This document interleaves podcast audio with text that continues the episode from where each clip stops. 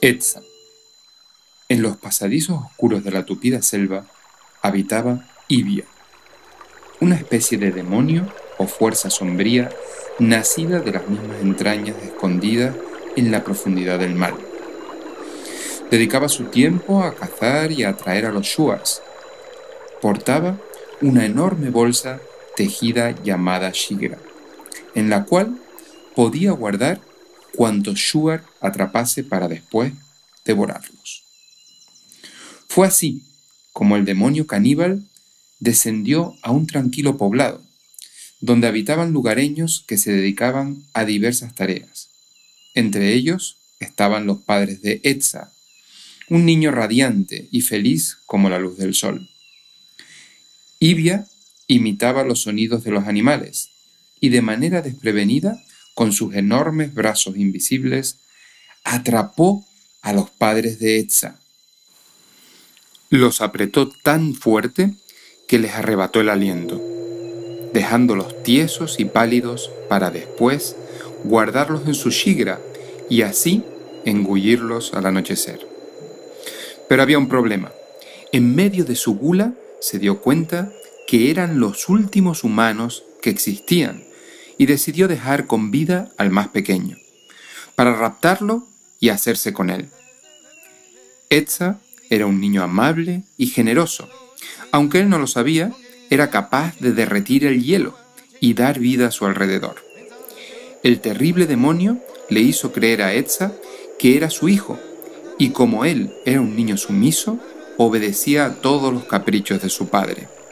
Al amanecer, muy temprano, Etza salía con su cerbatana para llenar la shigra de su padre, para que el demonio ocioso pudiese degustar los suculentos animales que cazaba el pequeño. Para Idia, lo mejor de la casa era el postre, que debía ser alado. En una de sus excursiones de cacería, el muchacho sintió un silencio estremecedor y la tristeza comenzó a invadir su corazón. Ya no había que cazar, y el sonido de las aves se había desvanecido en la frondosa selva. Etza se sintió contrariado, porque mientras obedecía las órdenes de quien creía que era su padre, paralelamente exterminaba la vida de esas hermanas, las aves, que cantaban a las plantas, a la tierra y pintaban con color su amada y verdosa selva. En medio de densos árboles gigantes, el niño lloraba amargamente, dolido hasta el alma por lo que había hecho. Y de repente, ante el eco de su llanto, se posó sobre una rama y apancam un tipo de tórtola.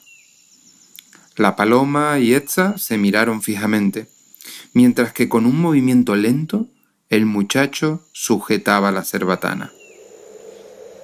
¿Me vas a matar a mí también? preguntó Yapancam. Etza, quebrado, respondió.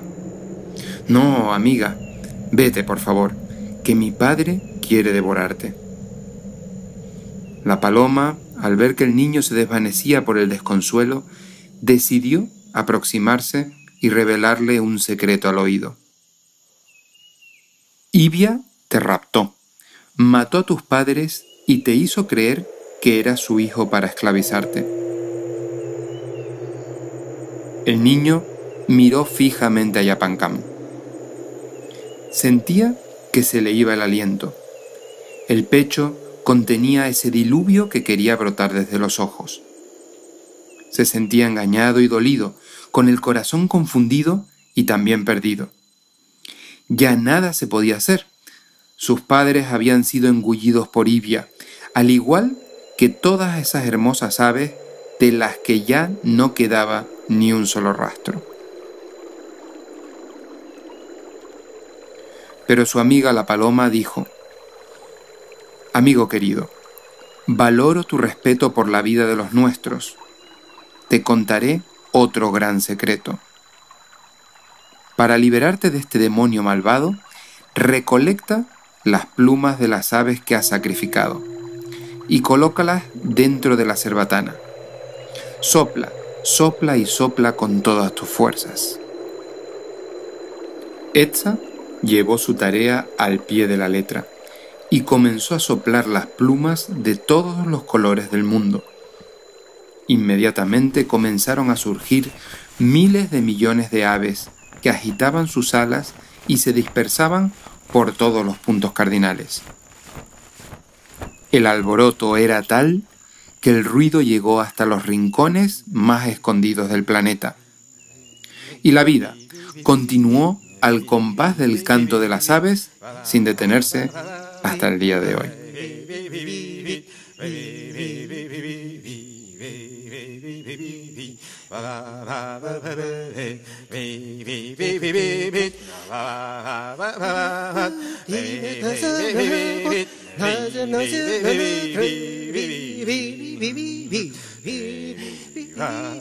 Tonky, tonky, tonky, yeah.